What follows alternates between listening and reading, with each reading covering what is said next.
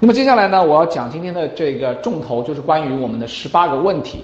那先说明一点是，这十八个问题是不是一个尚方宝剑或者是一个万能药？我并不是的。其实如果要写的话，其实我可以写出一百八十个问题，但那个没有意义，因为那只是一个刻板的问题。关键是了解背后的原理，那么你就知道怎么样进一步的去追问，或者是设计出你自己的问题了。所以。大家对这个十八个问题的定位要比较清晰。我是先给大家一根拐棍儿啊，比如说这，如果你没有什么经验，那你可以先尝试着用这十八个问题去跟你的候选人做沟通，可能会有很多效果。但关键跟你的怎么说、你的语音、语调、语气，包括你营造出来的氛围都是有关系的。而且候选人的回应并不受你的控制，所以其实真正的猎头厉害的地方是追问。以及探究。好，想象一下，我们在一个安静的阳光的九天的大堂吧里面，跟我们那个约来的候选人。这个候选呢，啊，是我的一个远房的亲戚，或者是我的一个啊，这个啊，以前老板的候选人。可能身边老板也跟我们一起去啊，就是说大家在一起。那么我们现在开始跟他的一个对话。那这十八个问题呢，也是根据我自己的一些经验啊，做的一些小的总结啊和归纳。啊，这是抛砖引玉，让大家去理解，因为情况可能会不一样，但里面的原理大家去展示一下。第一个问题，你当年是怎么入行的？好，换言之，其实你并不清楚这个人的一些具体情况啊，有可能清楚不清楚。可是人从破冰角度来讲的话，人很喜欢谈自己的过去啊。所以，哎，你当年是怎么入行的呀？哎，张生，比如说我们假设面一个啊消费品的，比如说一个销售总监，假设啊以我的行业为例，我说，哎，你这个当年您是怎么入行，怎么会加入这个奢侈品行业做销售的呢？好，他当然可能会讲啊，我们来模拟一下，他说，哎呀，我当年十年前啊，我也不知道，反正有一个师傅带领我啊，对吧？说这个行业挺好的，巴拉巴拉巴拉，我就加入这个行业了，哎，这个巴拉巴拉。好，那个大家开始感情什么，开始升温了，对不对？第二个问题，哎，你可以破冰的时候尝试用一下，说，哎，外人看来你们的工作挺光鲜亮丽的，或者是挺什么，挺有趣的，啊，挺什么的，啊，反正是一个好话了，对吧？那么真的是这样吗？哎，带着这种什么小白的态度，非常好奇的态度，这个问题通常有奇效，啊，因为，啊。啊，接下来我如果说的好，大家可以在下面给点掌声跟鲜花啊。这个我也呃不吝啊，这个啊不羞于哈大家的打赏啊。那就像有人跟你讲说，哎，我听说猎头是一个非常好玩、非常挣钱的工作，听说也挺轻松的，是这样吗？你想想你会怎么回应？你是马上就开始跟他说，哎呀，跟你讲不是这个样子啊，巴拉巴拉巴拉。开始什么？有一些内心的感受的表述，而且跟他之间又开始一些共鸣，对不对？第三个呢，啊，是我最喜欢的一个问题啊，也是非常好用的一个问题，就是，哎，这个 Michael 啊，你把我当做一个小白啊，就是我对这个行业当我就是说从来不知道，那你能？给我描述一下你的工作的一些画面吗？你的工作，你你告诉我一下，让我有一些对你的工作有画面感吗？哎，这样的一个问题就很柔和，而且会让他用比较通俗的语言来告诉你说他在做什么。比如说他会说，哎，比如当年他就会，也就昨天我说的那个故事嘛，就是我去面了一个，我就是我去真的去见了一个，一开始就是那个，呃，一个副店长。那我当年我记得我也用了这个问题，我说，哎，那个那个人叫 James，我说 James，你，嗯，把我当做一个小白，我确实是个小白，对吧？刚刚入行，哎，你就用你觉得这个小白能听得懂的语言，能告诉我一下，你作为奢侈品的这个店铺管理，你是怎么做的吗？哦，他就说哦，那我给你讲一下啊，这个通常来说，你看到我们早上是不是要开店啊，对吧？我们是十点钟开店，但是你猜我们什么时候到呢？其实我们啊八点多就到了啊，到了之后呢，我们要干嘛呢？我们要盘货，我们要开始做一些卫生工作，巴拉巴拉巴拉。然后呢，通常来讲呢，我们啊哒哒哒哒，所以他会用一个比较 这个这个这个这个像对待小孩儿这样的感觉跟你来说那些话，可是那些恰恰是非常重要的。好，我稍微总结一下。这个开场问题的作用是建立关系、引发共鸣，然后开始有抛出话头。那么，哎，您是怎么入行的呀？哎，外人看来是这个样子，我是小白，你跟我说说吧。这都是把自己放在一个非常谦卑啊，非常嗯求贤求知若渴的角度去看。大家是不是有这种感觉？就是其实呢，越无知的人，能力越弱的人，越没自信，越不愿意示弱。我说的对不对？有没有觉得对的，请打一个五。当你真正是觉得说你的未来没有关系，我现在可能是一个小白，可是我未来会变得很厉害啊！所以真正有自信、对自己有追求的人，其实是愿意不是那么的盯着，把自己撑得好像很大，是会把自己放在一个恰当的位置，然后是勇敢的能够接受别人的支持和帮助，而且不怕露怯的，是不是？大家去想想看，当你在和一个人会说哦。呃，怎么样的时候，其实你内心是虚的。包括其实你看进步快的猎头，是真的是那种呃很虚心，然后求先求知若渴，然后遇到不熟，哎，这个什么意思啊？什么什么叫 DC 啊？啊，什么叫 FPSC 啊？哎哎，你跟我讲讲看，哎，你前面说的这个是什么意思？他会问出很多问题。但凡反而是那些啊那个那个我们的猎头啊，真的是生怕别人。看觉他不懂，然后什么也不敢问，然后呢，什么都说啊，对对对，这个哦，明白懂知道啊，是是是，所以你想想看，这个事情你怎么就是如果一直是这样一个态度，把自己硬撑起来要变得很大的话，你不愿意去放下自己的话，你怎么可能让别人走进来？怎么可能装得下更多的东西呢？是不是？所以呢，我说 VC 老师说句题外话，就是说。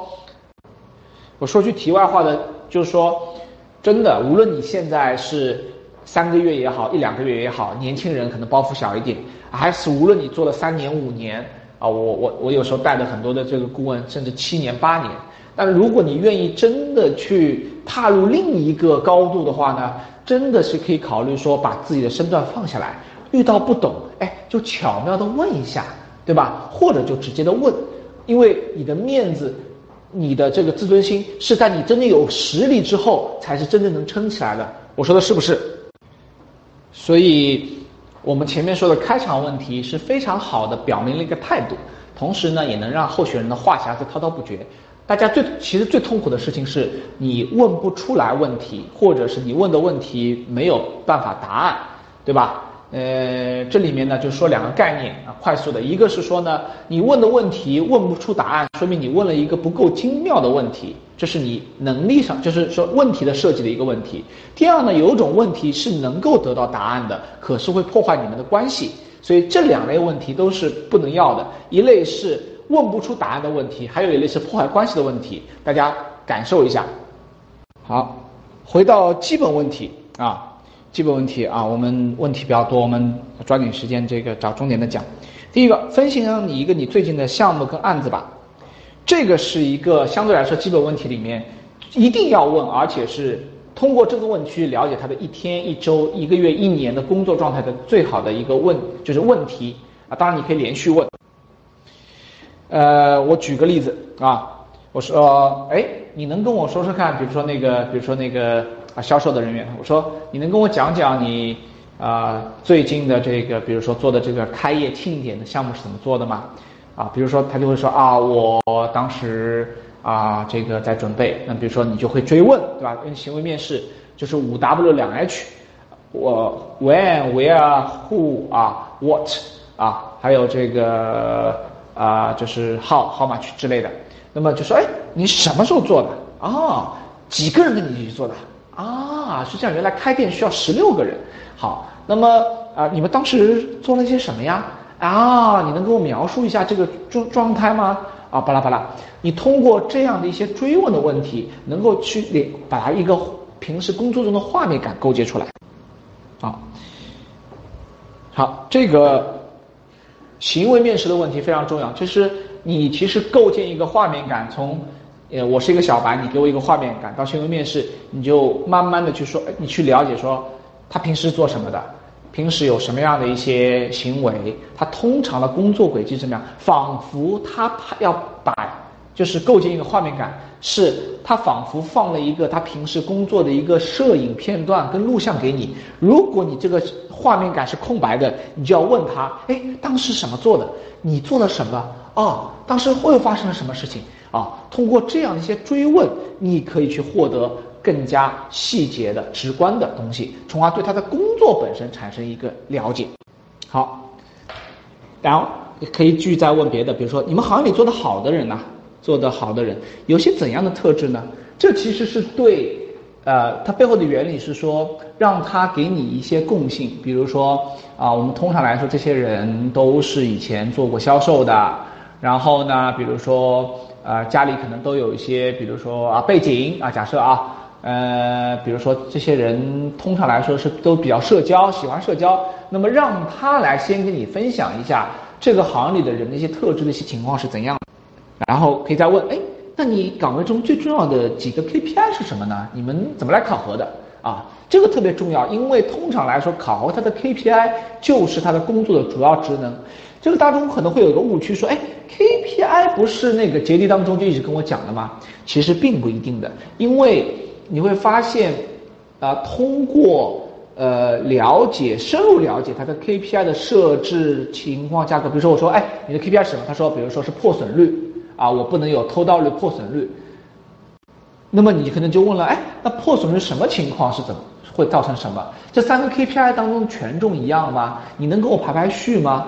最重要的 KPI 是什么？其次是什么？再次又是什么？哎，为什么你会把？你们会把那个 KPI，比如说啊，客户的进店率，对吧？有多少客户进店率作为你的 KPI？哦，原来哦，有多少客户进店，它其实侧面表现的人的店的什么知名度啊、品牌洁净度啊，包括你们的人员仪式。哦，所以你会把这个指标作为，所以你要问的是它 KPI 背后所设置的原因以及它的权重的原情况。哎，那么。那个老板考核的时候，通常啊最关注的是什么？这个跟 KPI 的问题上有类似，但同时又不太类似。因为说到老板的话呢，是让这个人跳转这种思维。比如他会说：“哦，我们老板每年的时候呢，其实这些东西呢也关注，但他最关注呢是巴拉巴拉巴拉。比如说啊，我们的销售额以外呢，我们还会看，比如说大客户的装单率啊，或者老板特别会看，比如说考核中会看我们，比如说啊这个。”啊，出勤的情况或等等，那么他告诉你的事情，其实是站在他的老板的这个上帝视角来看他，那么他就会变得非常的完，就是说那个丰满，跟是他以之前那个 KPI 那个问题的一个极好补充。你想一想，好，然后你可以再问他说，哎，那你比如说去年的这个 KPI 当中，你们的团队当中，哎，你拿怎么样？哎，你能告诉我说怎么样才能拿到高峰吗？哎，他可能会说，呃，我们这个拿到高峰啊，要怎么样怎么样？在我们这个行业当中啊，标准是什么样？我们可能比如说是优秀，什么样是卓越，什么样是普通？其实你可以了解说，哦，原来在内部人士的心中和情况下，他们是这么来评价，或者说他们这样才可以达到这个 KPI 完整情况的。好，小杰，那么通过这几个基本问题的示范。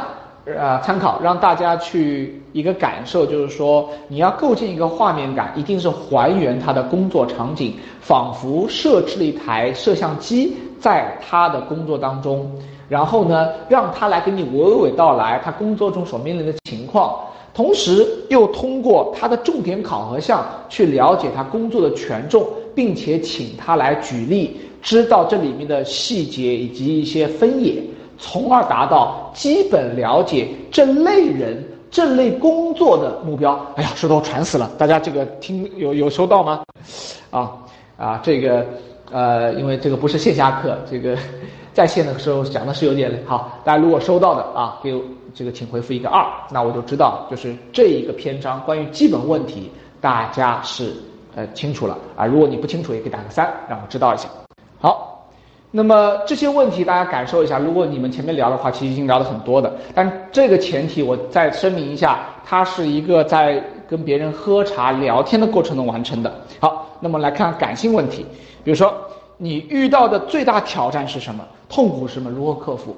这个有时候就像这个跟候选人这个以做猎头啊，就你一定要懂候选人，懂他是懂什么呢？不仅要懂业务，还要懂他的喜怒哀乐。那，你去说一个人最大的痛点的时候，他其实是会非常的有感触的。我比如说，哎，别人问你说，哎，这个 Victor。做猎头最大的痛点是什么？你说，哎呀，我找不到人啊，好难受啊，对吧？那你是如何克服的？我现在没有办法呀，我平常怎么样怎么样怎么样？我每天我在这个简历上刷刷刷，这其实他就是会很自然的来跟你分享他遇到的挑战以及碰到的问题嘛，对不对？好，出去个人原因，公司或者部门发生什么会让你们想要离职呢？哎，这个问题蛮有意思的，呃，什么意思呢？就是说。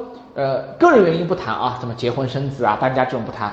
那么我举个例子来说，呃，我举个我举个例子，我以前找那个市场总监的时候，市场职位的时候，他们通常会说，当一个品牌，比如说它的这个市场预算开始下降的时候，它在中国开始不投入的时候，就是不愿意投入这个品牌的 marketing 的时候，我们就会比较想要走。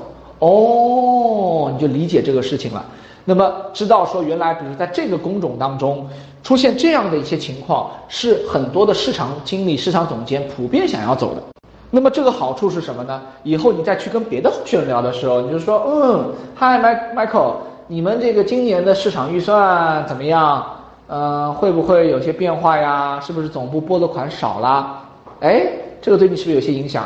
就一听就是什么内行行家呀，对不对？因为。他因为这个原因可能会跳槽，而这个原因可能你是可以去去什么撩动别的候选人的点。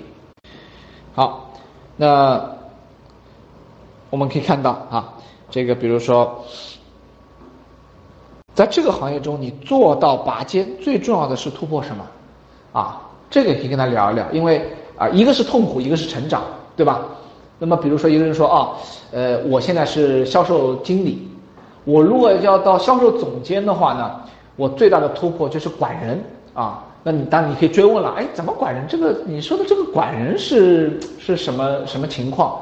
他说，哎，你知道吗？销售经理一般性呢，我们会管大概啊五个店左右，大概就是说一百个人。但如果你到总监呢，你最起码要管三百个人，然后要有三十个店。那这个管理维度跟半径很不一样，所以很多销售总监呢，我们升不上去，是因为巴拉巴拉巴拉巴拉，他会来跟你讲一下，就是说为什么他们这个样子，就是这个这个瓶颈在哪里？通过小杰，通过问一些感性的问题，你可以很好的来跟你的候选人建立更深层次连接，同时，呃，候选人在回应这些问题的时候，也会特别的有感情。啊，然后呢，在当中会带出很多的这这这个，比如说一些行业的一些啊呃小这个做法，以及他个人对这个行业的深度感触，所以它是一个非常好的一个中场问题。